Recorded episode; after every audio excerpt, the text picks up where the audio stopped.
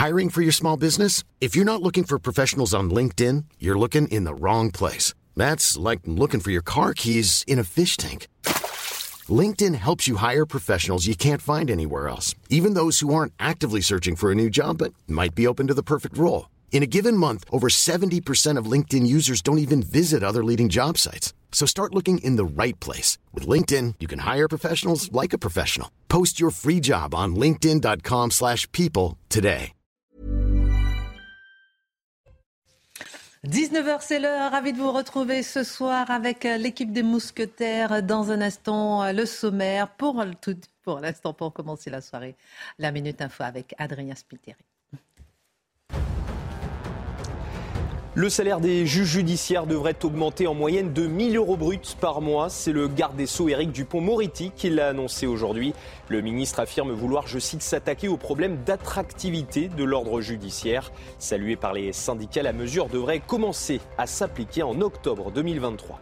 Le procès en appel des attentats de Charlie Hebdo et de l'hypercacher s'est ouvert ce lundi à Paris. Plus de sept ans et demi après les faits, Ali Riza Pola et Amar Ramdani, deux soutiens présumés des auteurs, sont rejugés devant la cour d'assises spéciale. Objectif déterminer la responsabilité de chacun dans la préparation des attentats. Un autre procès s'est ouvert ce lundi, celui des attentats de Bruxelles. Ils avaient fait le 22 mars 2016 32 victimes. 10 accusés sont mis en cause. Parmi eux, 6 s'étaient déjà concernés par celui du 13 novembre, comme Salah Abdeslam. Quelques minutes après l'ouverture de l'audience ce matin, il a souhaité quitter le box. Et puis l'ONU dénonce des intimidations contre les opposants russes à la guerre en Ukraine. Selon la haute commissaire par intérim Nada Al-Nashif, il y aurait différentes formes de censure en vigueur dans le pays. En mai, une enquête sur les violations commises par les troupes russes en Ukraine avait déjà été ouverte par l'ONU. Au sommaire ce soir, alors que Jean-Luc Mélenchon compare Marine Le Pen entre les lignes à Hitler, Éric Zemmour veut positionner Reconquête ou encore Marine Le Pen veut installer comme l'alternance face à Emmanuel Macron, en quoi cette rentrée politique du week-end était-elle explosive? L'édito de Mathieu Bocoté. Je ne peux m'empêcher de ressentir le poids de l'histoire, a déclaré Charles III devant le Parlement écossais, lui qui a rompu la tradition en allant saluer ses sujets à Buckingham ici sur ces images, comme à Édimbourg aujourd'hui. Quel roi sera-t-il? Sera-t-il progressiste? Comment assurera-t-il la continuité dans un pays en déclin? L'analyse de Dimitri Pavlenko. Jean-Luc Mélenchon martèle, toujours contre la police. Mais pourquoi? Après le refus d'obtempérer, mortelle à Rennes, la mère de la passagère tuée porte-t-elle plainte contre le conducteur? La question de la responsabilité des drames se pose-t-elle? Le décryptage de Charlotte Dornelas. Pour la reine Elisabeth, telle qu'elle le confia, l'histoire de l'Angleterre commence avec Guillaume le Conquérant duc de Normandie en 1066. Aujourd'hui encore, le roi sera dans cette lignée, puisqu'aux titres qui sont les siens s'ajoute celui de duc de Normandie. Marc Menon raconte. Je vous invite à ne plus parler de faits divers pour parler des méfaits de la diversité. Quand des étrangers tuent, nous parlerons de francocide. Nous devons politiser. Voilà les propos d'Élix Zemmour hier. Mais en quoi politiser la réalité des faits est-il si important? En quoi ce concept est-il oui ou non une avancée? L'édito de Mathieu Bocoté. Une heure pour prendre un peu de hauteur avec euh, nos mousquetaires. C'est parti.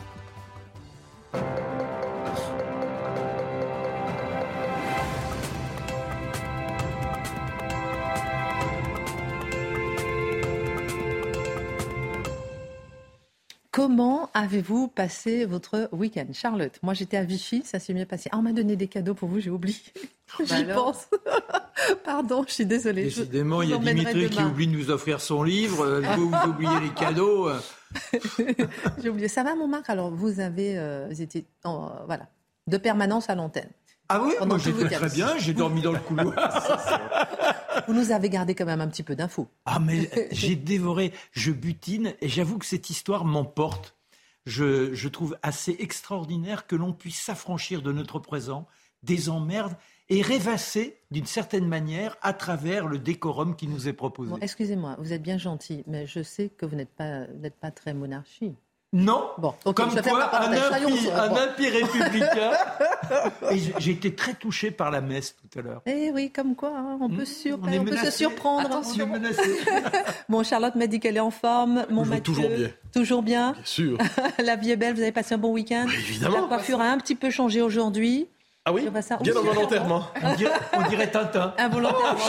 Oh, je, suis plutôt le capitaine Haddock. Et Dimitri est là avec nous ce soir et demain. Ravi euh, de vous revoir ce soir, euh, mon cher Dimitri. Alors, l'actualité en royale n'excepte pas notre vie politique qui a été riche et explosive ce week-end, Mathieu. Ils étaient nombreux à faire leur rentrée politique. Marine Le Pen, Éric Ciotti aussi, Éric Zemmour, encore Jean-Luc Mélenchon qui s'était invité, il s'est invité à la fête de l'UMA hier pour la première fois depuis six ans, Jean-Luc Mélenchon. En quoi ces moments politiques du week-end, selon vous, Mathieu, sont-ils explosifs? Dans, Commençons avec Jean-Luc Mélenchon, qui a commencé, en fait, qui a fait sa nouvelle rentrée, disons ça ainsi, après son discours de rupture anticapitaliste il y a euh, quelques, quelques semaines, environ deux semaines, je crois, qui a donc une forme de nouvelle rentrée sous le signe de ce qu'on pourrait appeler poliment un antifascisme sénile, un antifascisme caricatural, un antifascisme carnavalesque. Alors, que nous dit Jean-Luc Mélenchon, il se présente comme celui qui peut sauver le pays du fascisme, alors que tous les, peut-être même du nazisme, on, verra, alors que toutes les forces politiques sont soit fachos ou nazis, soit prêtes à collaborer avec le fascisme ou le nazisme. Et j'explique. On a vu une série de tweets. D'abord et avant tout, je mentionne ça, où Jean-Luc Mélenchon dit comme hier, euh, la droite préférait Hitler au Front populaire, ce qui est soit dit en passant historiquement à peu près inexact, mais laissons de côté. Aujourd'hui, la droite préfère, et plus largement, aussi Macron dans son esprit, on le comprend, préfère Marine Le Pen à Jean-Luc Mélenchon. Donc il y, a deux comparaisons là-dedans. Il y a d'abord, il se prend pour le Front populaire. On pourrait peut-être se calmer dans les comparaisons historiques de tel. Il y a des limites à se complimenter soi-même. Hein. C'est euh, euh, miroir déformant, c'est inquiétant. Et ensuite, surtout, il nazifie, il hitlérise Marine Le Pen. Alors on peut, il faut le répéter s'il le faut, parce que c'est un rituel obligé, on peut faire de nombreuses critiques à Marine Le Pen, mais l'idée de l'associer à Hitler, donc on fait la liste, aux chambres à gaz, à la destruction programmée des Juifs d'Europe, à une guerre mondiale, à l'antisémitisme le plus fou, au totalitarisme, à la SS, est-ce que c'est intelligent? Juste d'abord, est-ce que c'est un minimum d'intelligence dans cette comparaison? Bien sûr que non. De quoi s'agit-il alors? Il s'agit pour Jean-Luc Mélenchon d'en rajouter dans sa stratégie de la radicalité. Et la stratégie de la radicalité, qu'est-ce que c'est? Ça consiste à dire, nous avons devant nous un tel péril, ce péril est équivalent à celui des totalitarismes, mais pas n'importe lequel, le nazisme, et moi, moi, je me dresse devant cela, je suis le seul gardien possible de la démocratie, mais en fait, la démocratie aujourd'hui passe par la révolution.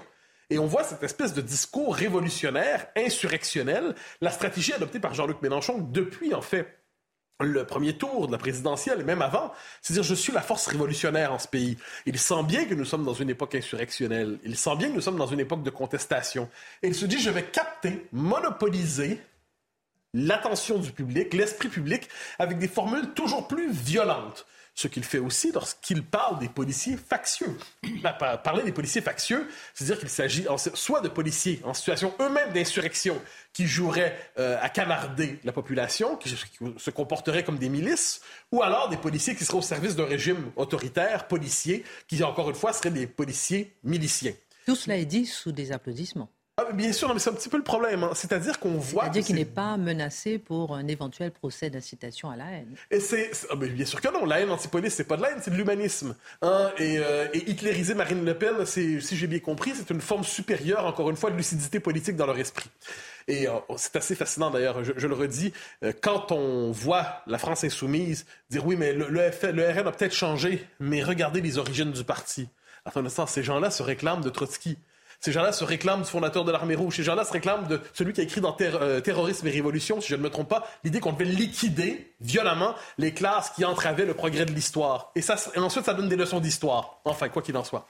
Autre élément du week-end qui n'est pas sans intérêt, la querelle Fabien Roussel et, euh, le reste en fait de la gauche. Fabien Roussel qui dit globalement, je n'aime pas les allocs, je préfère la gauche du travail et ainsi de suite. Eh bien, on l'a accusé, sans surprise, de se droitiser et de s'extrême droitiser.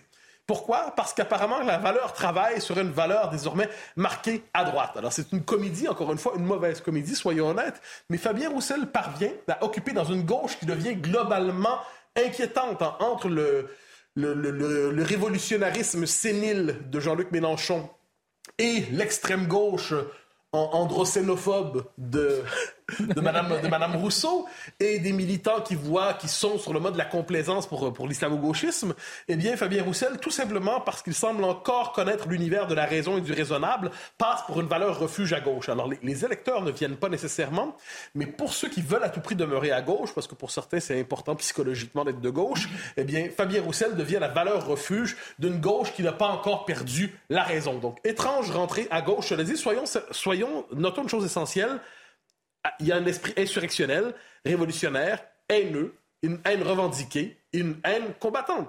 Reste à voir comment les autres réagiront, mais la gauche se radicalise comme jamais, elle s'extrémise, comme il dirait. Qu'en est-il de Marine Le Pen? Alors, c'est le grand autre, c'est la toute autre stratégie. Marine Le Pen dit regardez, j'ai un discours, c'est un discours raisonnable, c'est un discours qui se veut raisonnable, à tout le moins, j'ignore s'il l'est. C'est un discours qui se veut raisonnable, c'est un discours qui se veut fondamentalement, qui s'inscrit dans la logique parlementaire. Elle nous dit, moi, je ne suis pas dans l'insurrection. Je suis pas dans le... Elle change de registre. Dans l'histoire du Front National, il y avait cette idée qu'ils n'étaient pas l'alternance, ils étaient l'alternative. Hmm. Donc, ils n'étaient pas une solution de rechange dans le système politique, ils étaient une solution de rechange au système politique. De mémoire, c'est Samuel Maréchal qui avait théorisé les choses ainsi. Là, changement de discours pour ceux qui, connaissent un peu cette histoire. Elle dit non, je suis l'alternance. Donc je deviens le choix raisonnable. Je deviens le choix qui peut rassembler des électeurs et qui, même s'ils n'étaient pas portés vers nous, parce qu'on peut comprendre qu'ils ne l'étaient pas, il y a de la place pour eux dans notre maison politique, nous dit-elle. Donc c'est le choix de l'opposition. On va voir si c'est vrai encore. Comme je dis, on analyse des styles politiques mais qui se veut raisonnable, qui veut embrasser, alors que l'autre embrasse justement des discours euh, insurrectionnels, révolutionnaires, haineux.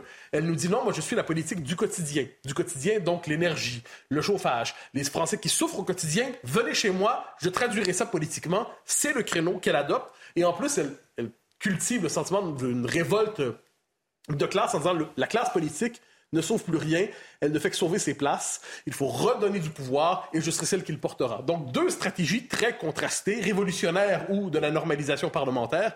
Reste à voir laquelle capte, saisit bien l'esprit du pays. Et une troisième stratégie qu'on va analyser ensemble, décrypter ensemble, commenter ensemble, celle d'Éric Zemmour, qui a aussi fait sa rentrée politique, lui, en Provence. Oui, alors euh, Marine était au nord et Éric Zemmour était au sud, donc leur, ancrage naturel pour chacun. Alors ce qui est intéressant, c'est que pour Éric Zemmour, c'est un immense défi. Prouver qu'il est encore pertinent.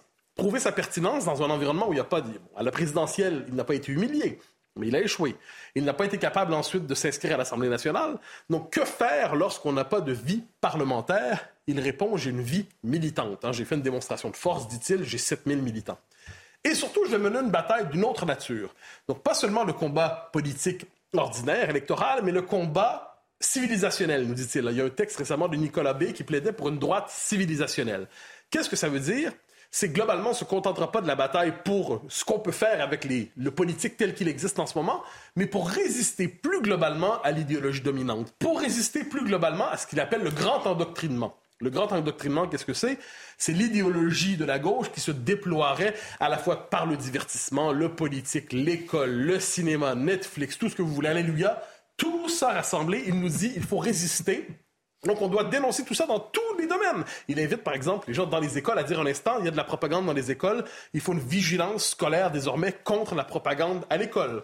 Il ajoute une chose, et ça c'est assez important, il dit, je dois trouver un espace politique qui m'est propre. Un espace politique qui m'est propre, c'est-à-dire entre la normalisation du RM, ce que j'ai évoqué, c'est-à-dire l'idée de devenir l'option raisonnable, et de l'autre côté, entre l'impuissance prêtée et la lâcheté prêtée aux républicains. Il dit J'ai échoué pour cette fois. Il se, il se dit, soit dit en passant, je regarde la Suède, où l'union des droites fonctionne. À tout le moins, c'est ce qu'on en comprend depuis hier soir. Oui, j'aimerais bien qu'on en parle. On va parler cette semaine assurément. Il regarde l'Italie, on va en parler aussi. Et là, il dit, mais regardez, Giorgia Meloni était... Ça fonctionnait pas très bien, ses affaires. Et elle a monté d'un coup. Donc, il dit, il y a un espace pour moi. Comment peut-il le faire En transgressant, en s'emparant de thèmes oubliés par d'autres, en politisant ce qui n'est pas pour l'instant politisé, ce qu'il cherche à faire avec le concept de francocide. On y reviendra en deuxième édito. Oui, on en parlera effectivement dans ce deuxième édito francocide. Et euh, merci beaucoup pour cette analyse euh, en quelques instants de cette rentrée politique chargée.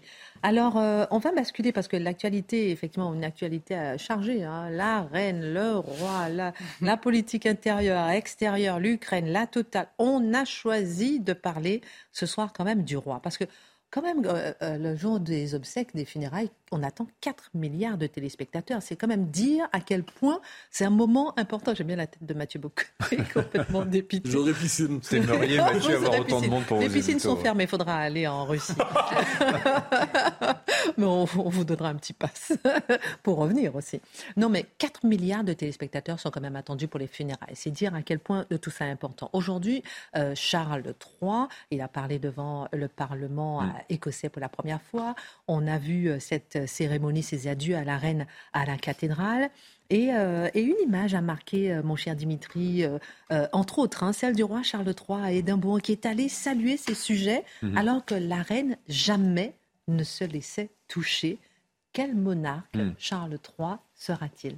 Je mettrai un bémol quand même, parce que la reine, et Marc, je pense, me le confirmera, après la mort de Diana, avait fait ce geste d'aller vers ce peuple d'aller vers le peuple pour renouer le lien quelque part. Et c'est le même geste qu'on fait euh, vendredi, euh, les deux couples euh, des enfants, donc William et Kate et Meghan et Harry, qui sont allés comme ça passer trois quarts d'heure avec avec les gens, avec, avec le peuple. Donc c'était du nom. Mais ça, on va reparler parce que ça fait partie peut-être de ce que, ce que, Charles III appelle la modernisation de, de la monarchie. Mm-hmm. Alors la question en fait, c'est celle que se posent les Britanniques et nous aussi, c'est quel monarque il va être après, après sa mère?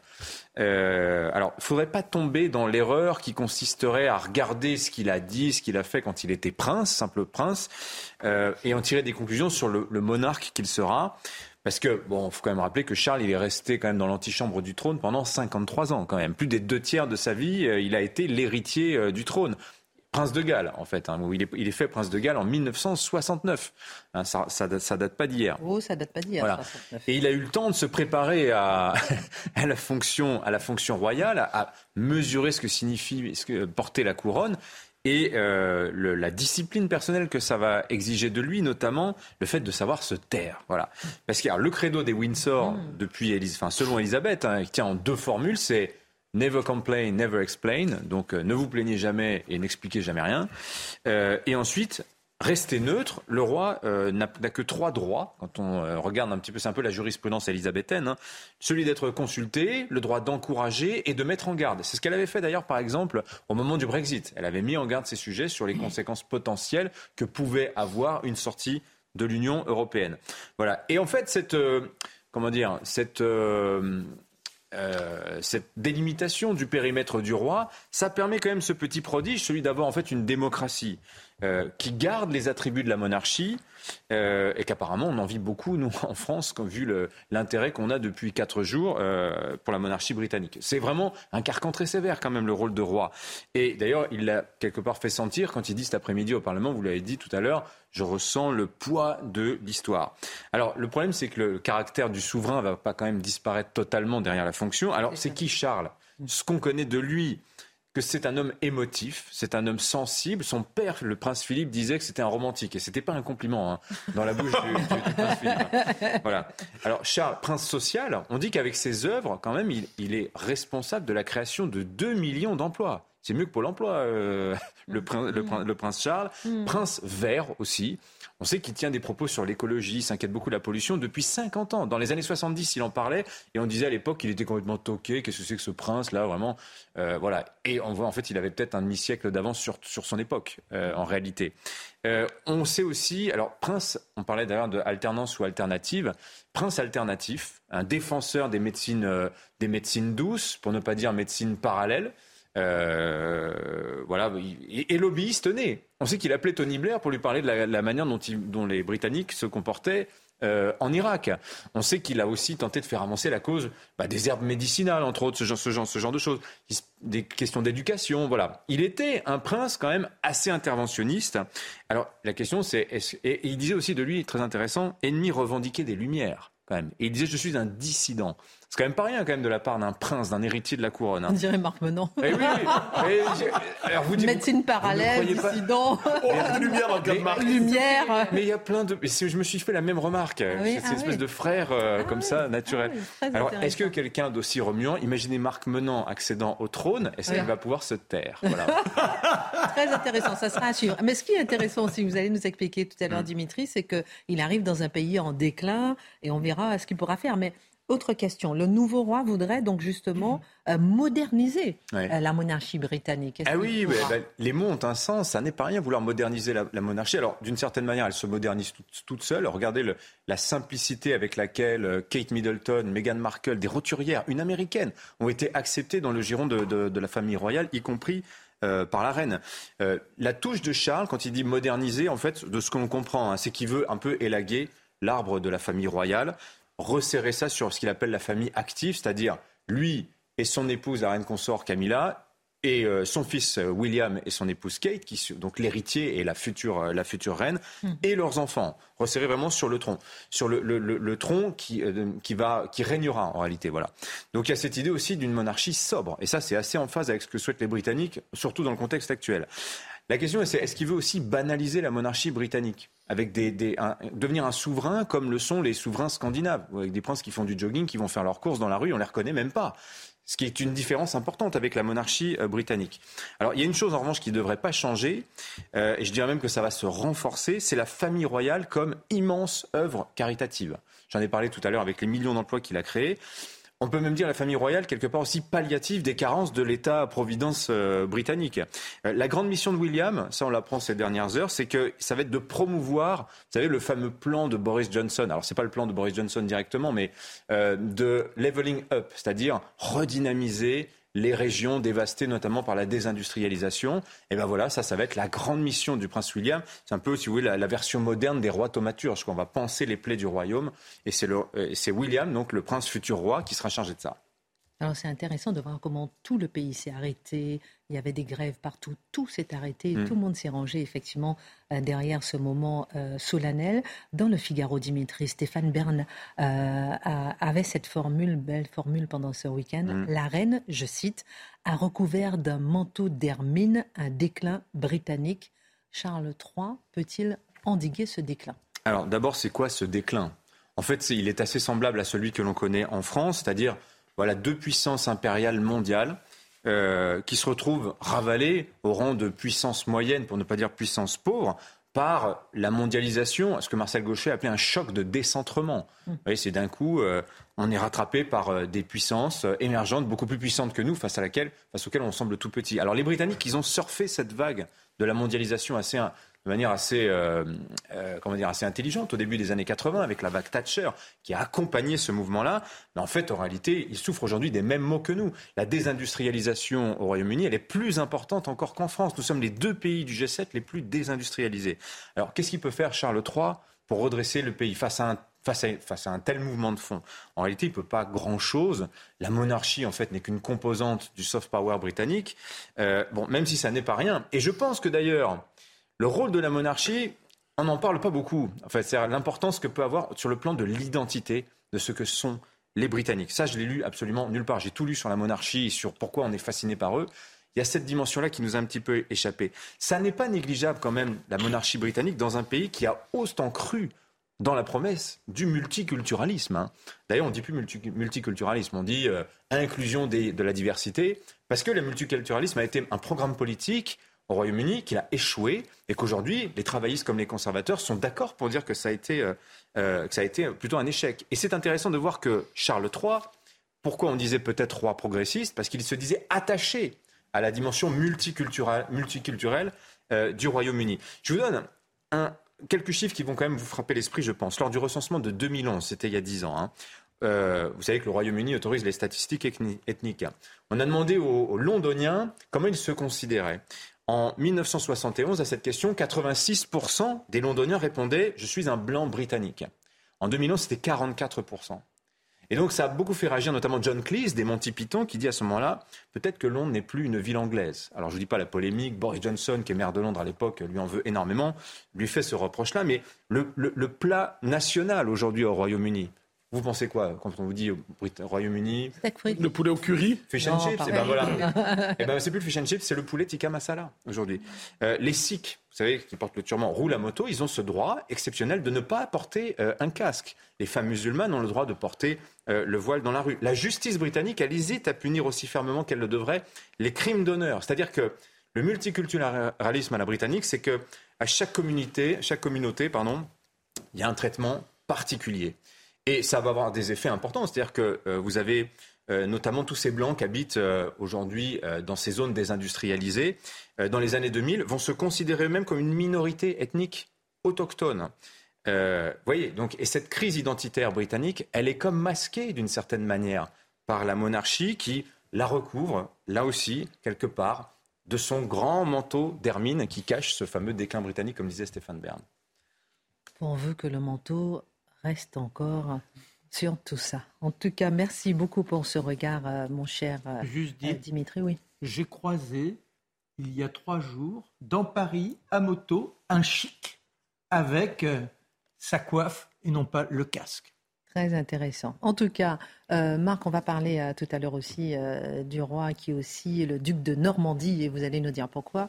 Charlotte, on va parler de Jean-Luc Mélenchon. Ça nous changera un petit peu.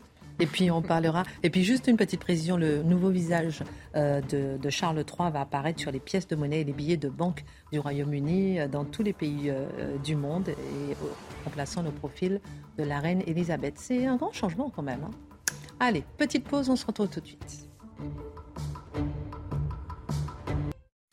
Retour sur le plateau de Face à l'info, tout de suite la Minute Info, Adrien Spiteri.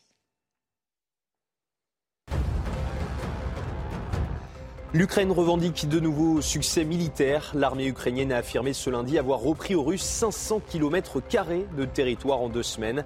De son côté, Moscou reconnaît avoir perdu du terrain et affirme avoir bombardé des zones reconquises par l'Ukraine. Deux morts et un blessé dans une fusillade dans le nord de Marseille. Alors qu'ils circulaient dans une voiture hier soir dans le 13e arrondissement de la ville, deux hommes d'une vingtaine d'années ont été tués dans ce qui semblerait être un règlement de compte. La police judiciaire de Marseille a été saisie de l'enquête. Et puis aujourd'hui marquait le retour de la chaleur sur le territoire français. Il a fait très chaud, notamment dans le sud-ouest, avec 38 degrés. Les températures étaient en moyenne 10 à 15 degrés au-dessus des normales de saison dans plusieurs villes. Un épisode de courte durée qui prendra fin avec l'arrivée des orages dès demain. Merci beaucoup Adrien Spiteri. Retour sur le plateau de Face à l'info.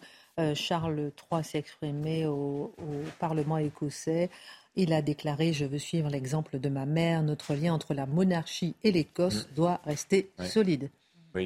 beaucoup d'Écossais euh, disaient attendre en fait le décès d'Élisabeth II pour porter plus avant la revendication euh, indépendantiste. Alors est-ce que Charles III arrivera à les faire patienter un peu? Sauf que tout à l'heure, dans la montée en chair des autorités presbytériennes, ils ont formulé le mot roi d'Écosse. C'est-à-dire qu'on avait le sentiment que soudain on s'inscrivait dans cette continuation et qu'on adhérait au fait qu'il était, comme sa mère, roi d'Écosse. Bah, jusqu'à preuve du contraire. Oui, non, mais, euh, non, mais qu'on le précise dans une. On dit une homélie, c'est ça euh, Bravo. Ça m'a fortement marqué. Mais c'est son titre. Hein, Très intéressant. Il n'y a, pas de provocation politique derrière ça, c'est son titre. Hein, donc, euh. Oui, mais qu'on ait la nécessité de l'affirmer là comme ça. Ah, mais moi, duc de Normandie, ça, ça on va l'affirmer. Parce que personne n'en parle. Et nous, attention, cocorico hein, avec nous. Donc, on va en parler avec vous. Euh, voilà, duc de Normandie. Merci euh, beaucoup. Euh, Charlotte, lors de la fête de l'UMA, Jean-Luc Mélenchon a encore frappé fort hein, contre la police en évoquant la mort d'une jeune femme après un refus d'obtempérer à Rennes.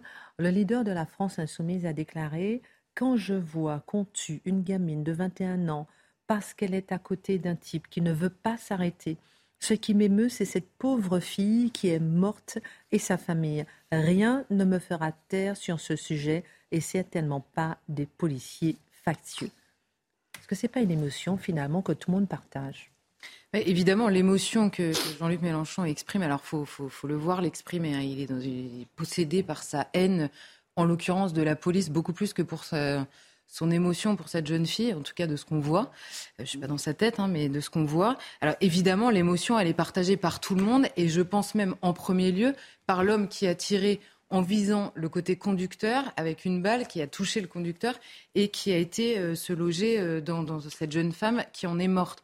Donc évidemment, l'émotion n'est pas le sujet euh, de, cette intervention de Jean-Luc Mélenchon, mais bien son attaque, encore une fois, contre la police avec des mots. bon, déjà, les policiers factieux, ce serait bien qu'ils nous disent de qui ils parlent exactement.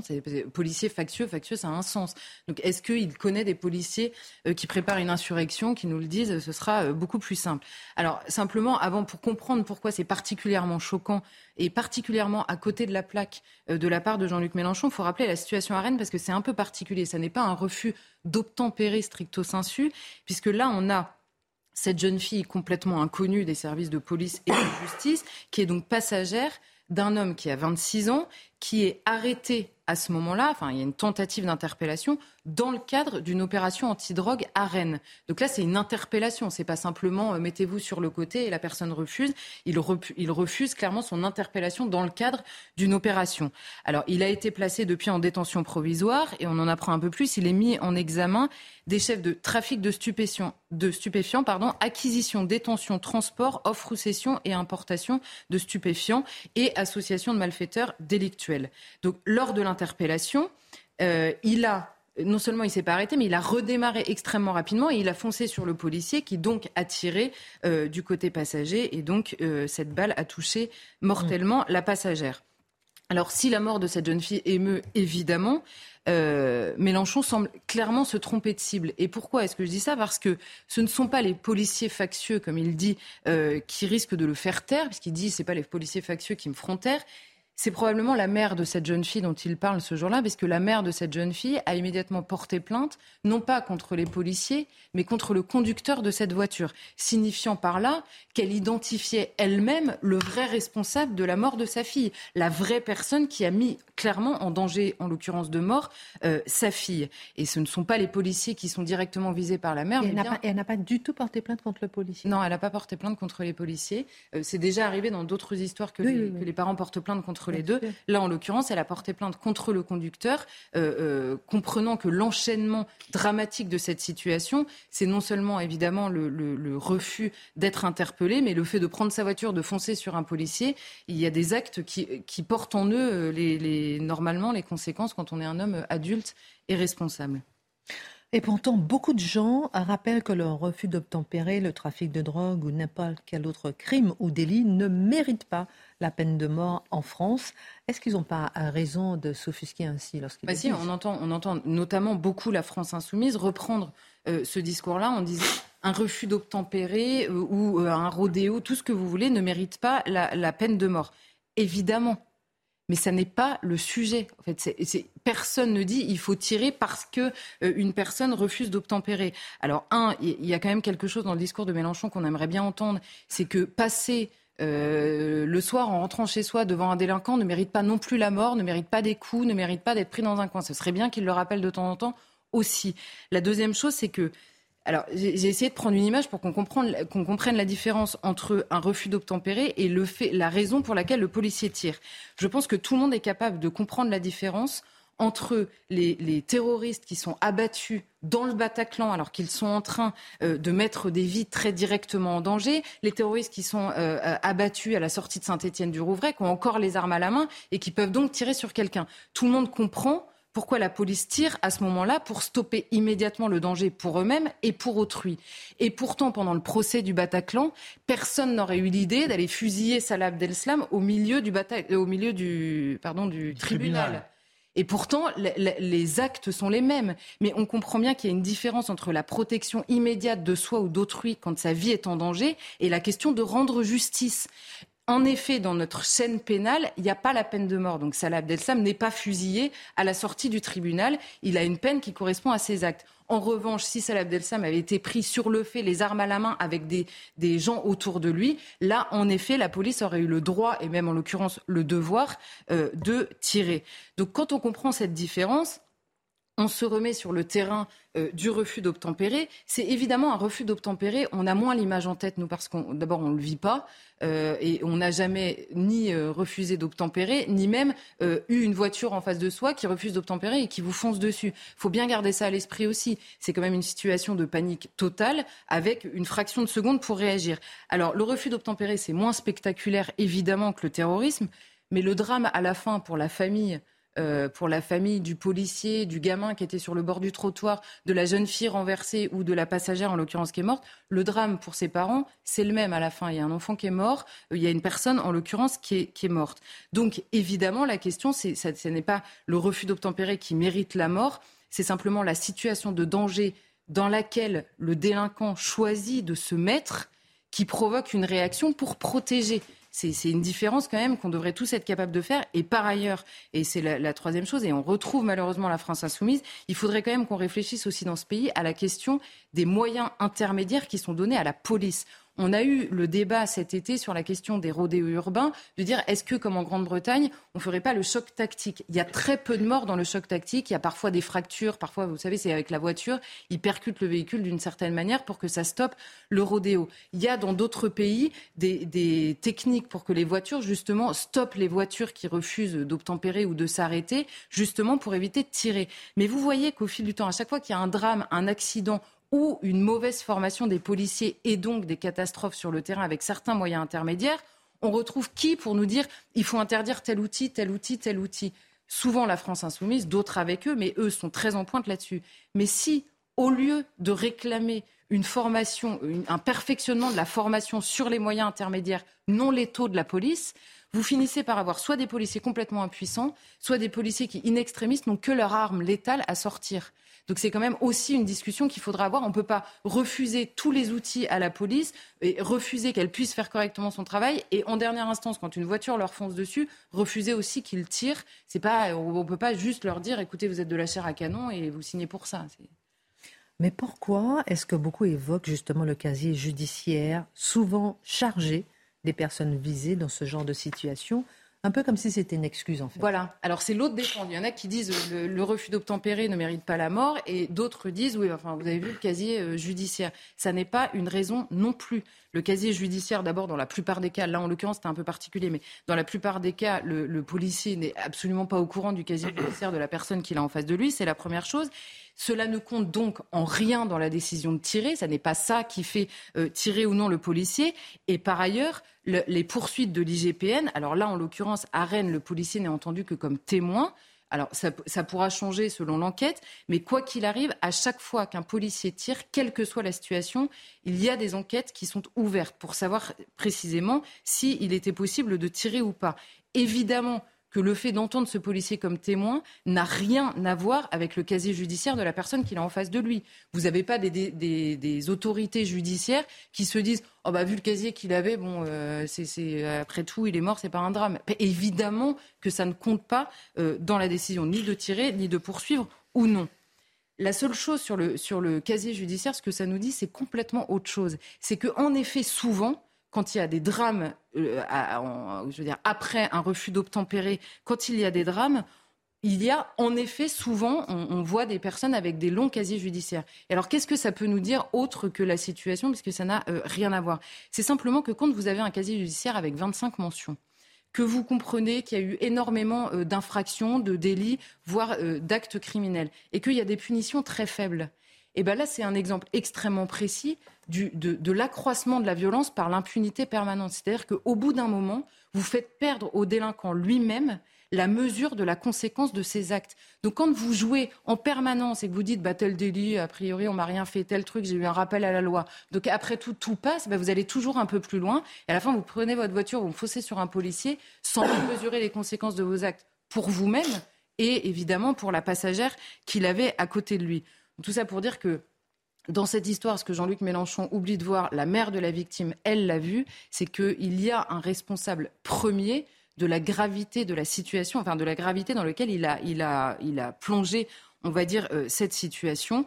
Et alors d'ailleurs, à mon avis, je pense que beaucoup, beaucoup, beaucoup de Français, et notamment dans les quartiers que vise Jean-Luc Mélenchon. Moi, c'est toujours ce qui m'étonne. Je dis, mais Jean-Luc Mélenchon, c'est quoi son but? On dit toujours, oui, mais c'est électoral de sa part. Mais c'est quoi son but, en fait? Ça veut dire que dans ces quartiers-là, les gens détestent la police et adorent les gens qui se rebellent contre la police. Mais quelle image il a lui-même des quartiers qu'il prétend euh, défendre ou euh, conquérir? Parce qu'il y a une partie des gens qui pensent exactement comme Jean-Luc Mélenchon. Mais si clairement il vise les délinquants, il faut qu'ils le disent comme ça. Parce qu'il y a beaucoup de gens dans ces quartiers qui les subissent, les délinquants, et qui sont très contents d'avoir la police euh, euh, précisément pour les défendre en face de ces personnes-là.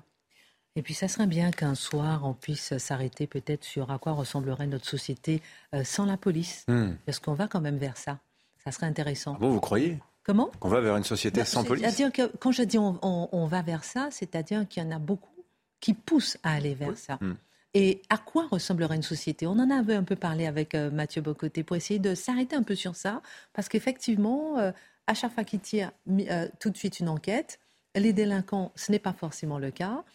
ils sont arrêtés puis relâchés avec un rappel à la loi. Soit de poids de mesure. à quoi ressemblerait cette société?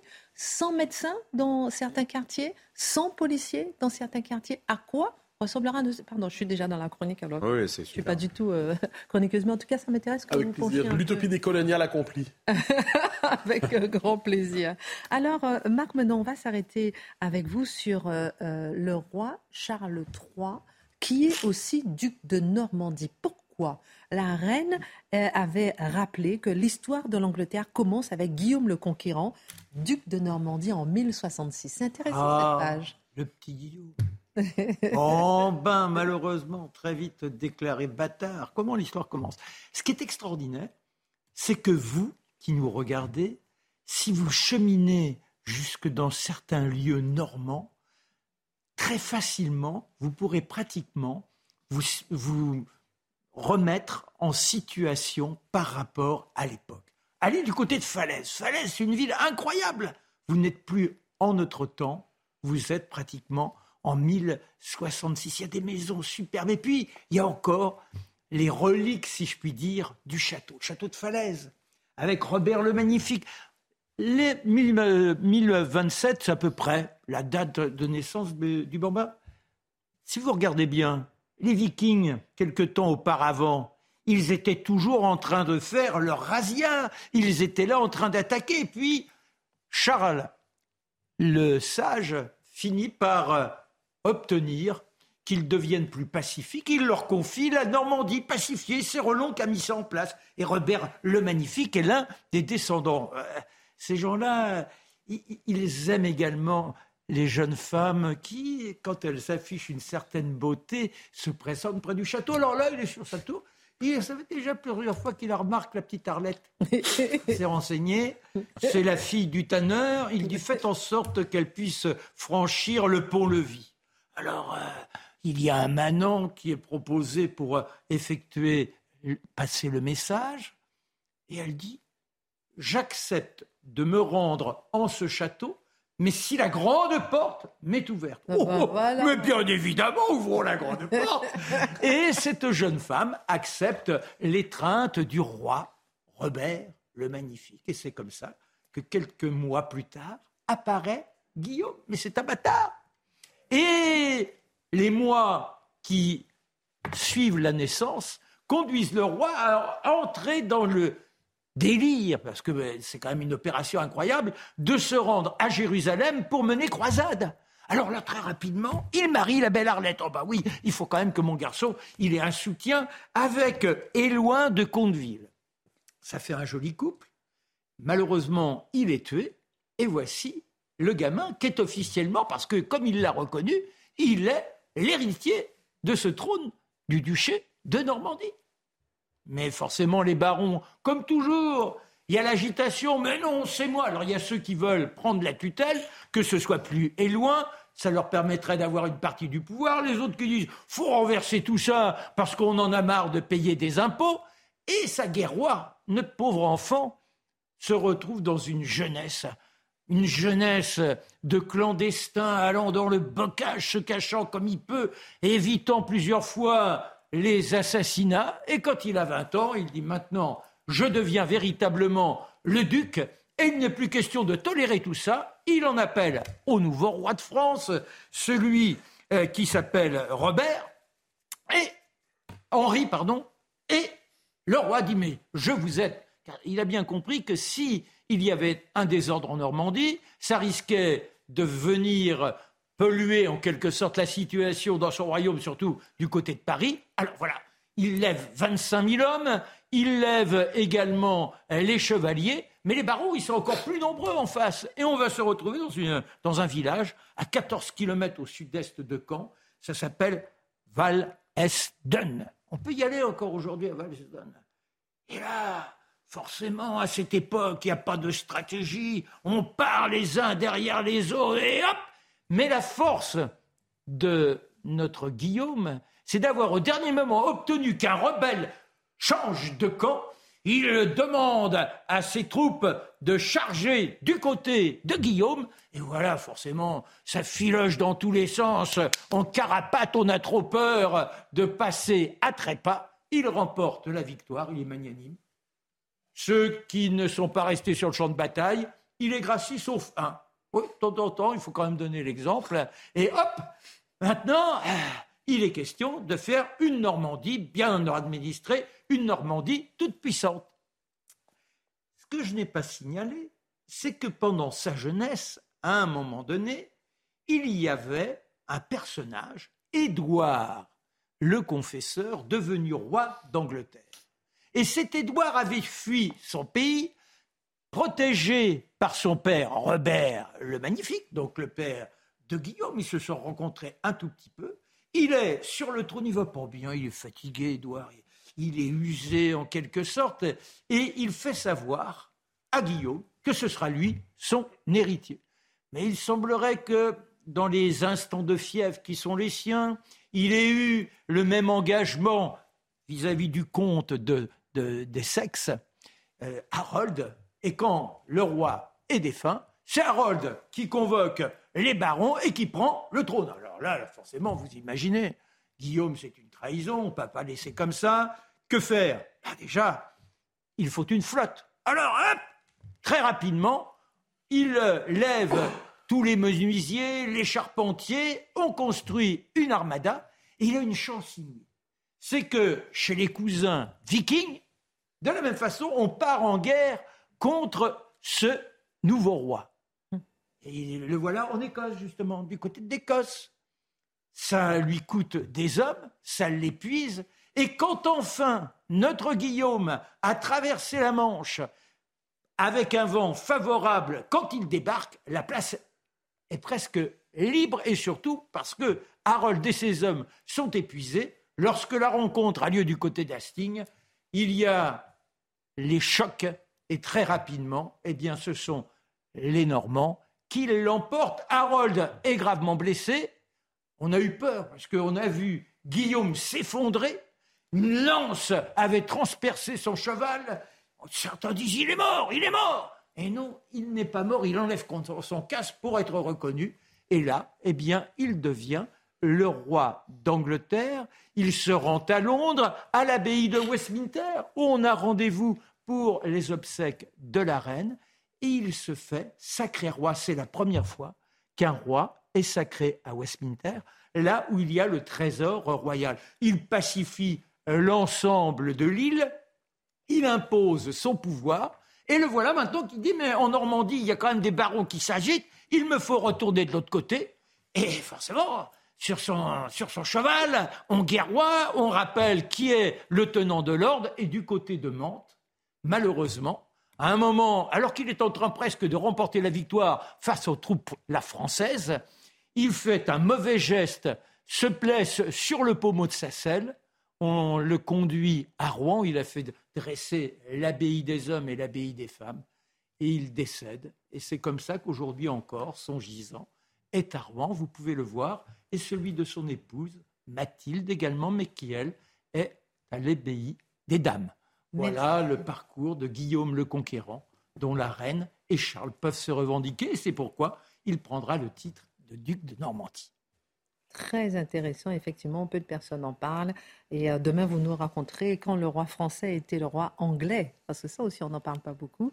Merci en tout cas pour votre présence à l'antenne, pour nous faire vivre ces moments euh, intenses de l'actualité euh, royale. francocide. Est-ce que ça vous dit quelque chose? Je cherche dans le dictionnaire. Je ne vois pas de définition, mais on va en trouver une. Éric Zemmour, dans le cadre de sa rentrée hier, a plaidé pour l'introduction d'un nouveau mot dans le vocabulaire politique, celui de francocide.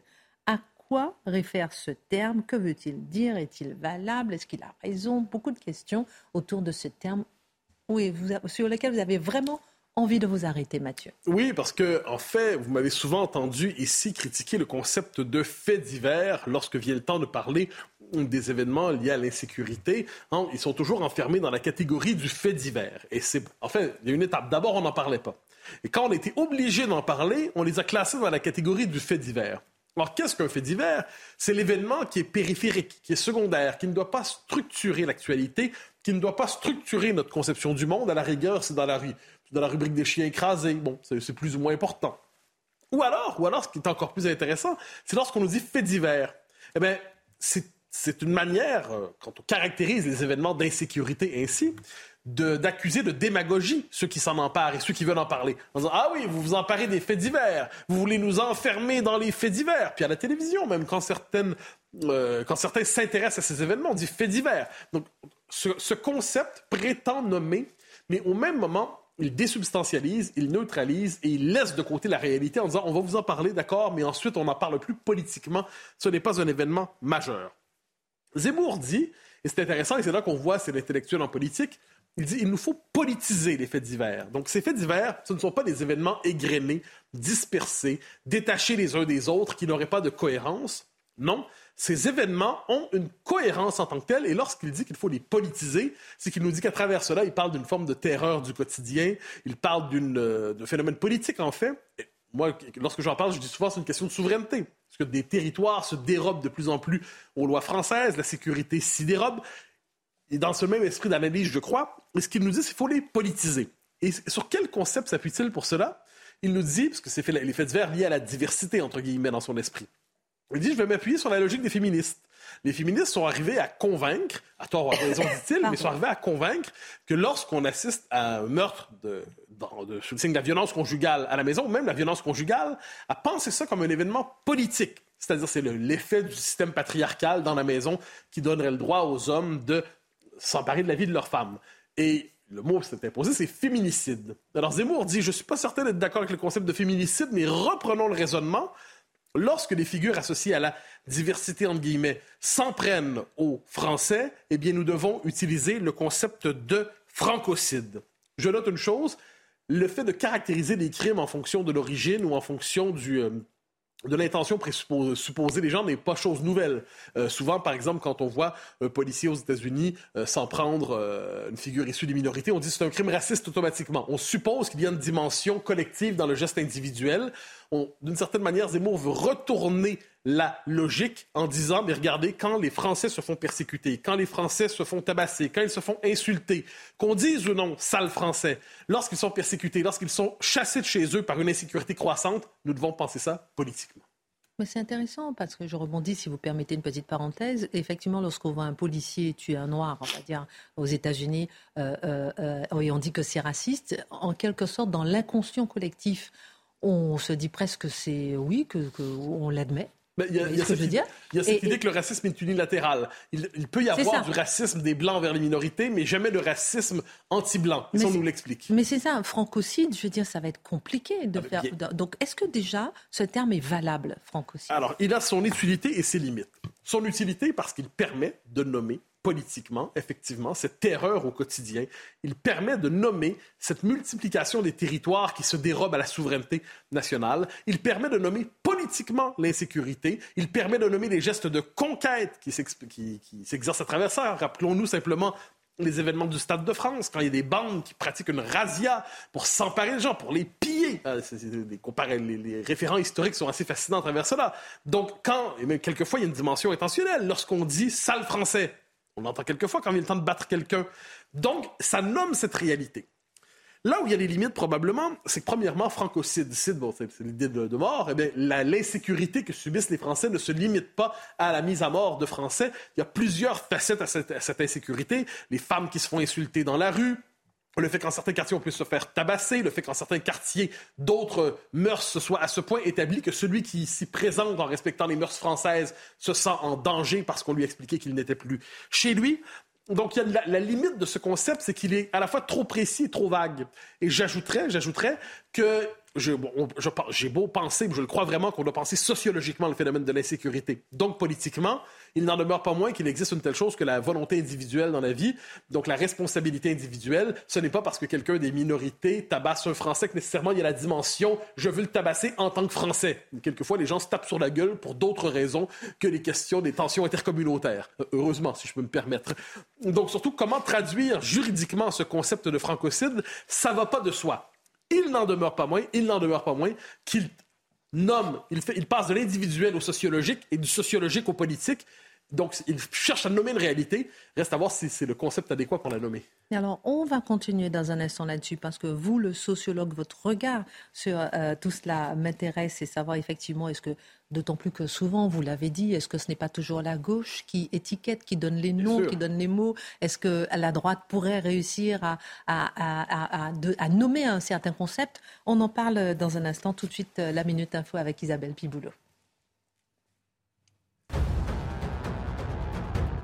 Hausse de salaire inédite pour les juges judiciaires, 1000 euros bruts par mois en moyenne. Le garde des Sceaux défend vouloir mettre fin à des années d'abandon et s'attaquer aux problèmes d'attractivité de l'ordre judiciaire. Selon Éric Dupont-Moretti, la rémunération de près de 9400 magistrats n'avait pas été revalorisée depuis 1996. La mesure devrait commencer à s'appliquer en octobre 2023.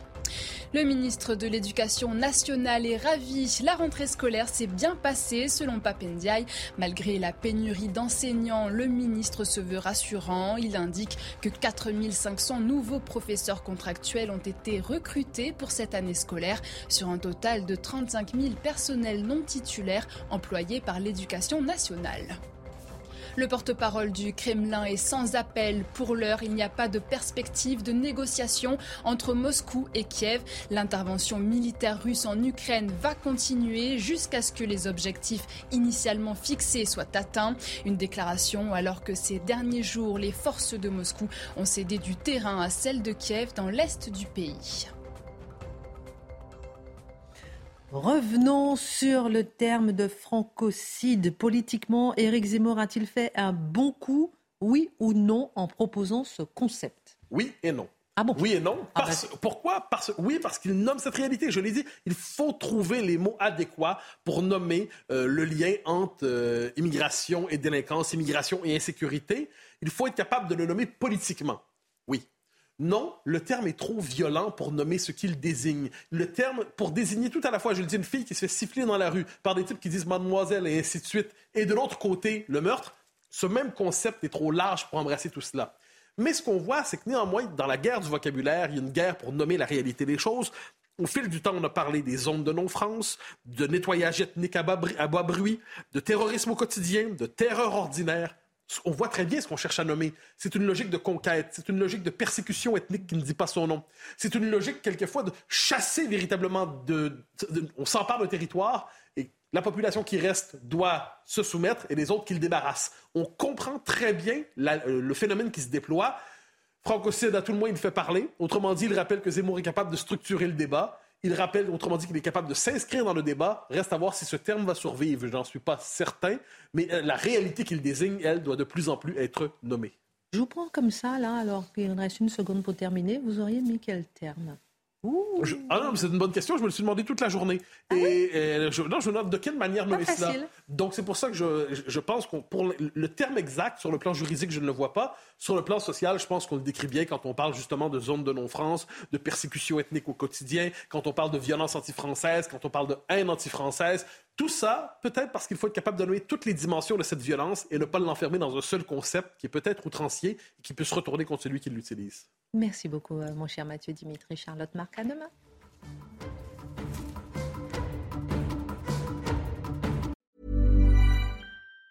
Planning for your next trip? Elevate your travel style with Quince. Quince has all the jet setting essentials you'll want for your next getaway, like European linen, premium luggage options, buttery soft Italian leather bags, and so much more And it's all priced at 50 to 80% less than similar brands. Plus, Quince only works with factories that use safe and ethical manufacturing practices. Pack your bags with high-quality essentials you'll be wearing for vacations to come with Quince. Go to quince.com slash trip for free shipping and 365-day returns.